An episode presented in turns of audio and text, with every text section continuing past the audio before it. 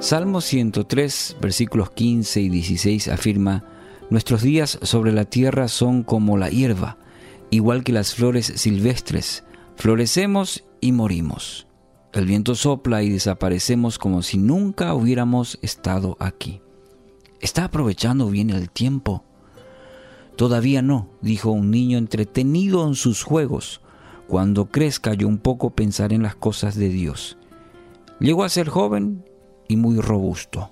Todavía no, dijo el joven. Cuando vea yo prosperar mi negocio tendré más tiempo para asuntos espirituales. Y el negocio prosperó. Todavía no, dijo este hombre de negocios. Mis hijos me necesitan ahora. Cuando ellos crezcan y estén bien colocados, entonces tendré más oportunidad para pensar en eso. Y envejeció. Todavía no, siguió diciendo. Pronto voy a retirarme de mis negocios para que tenga yo bastante tiempo para leer y reflexionar. Y así murió. Dejó para más tarde lo que debía haber hecho cuando era joven.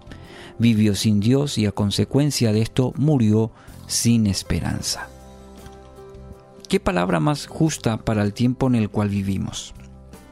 Creyendo que somos dueños del tiempo, postergando decisiones cruciales a nuestra vida como la eternidad, suplantados por los juegos, los negocios, el dinero, afanados por todo lo que el mundo ofrece. Mateo 16, 26, 27. ¿Y qué beneficio obtienes si ganas el mundo entero pero pierdes tu propia alma? ¿Hay algo que valga más que tu alma? Pues el Hijo del Hombre vendrá con sus ángeles en la gloria de su Padre y juzgará a cada persona de acuerdo con sus acciones.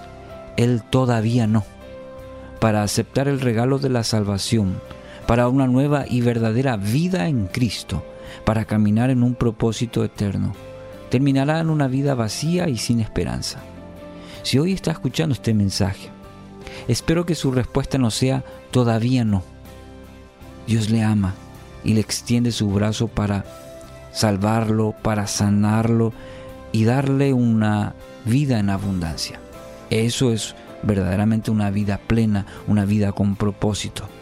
¿Quiere recibir ese regalo?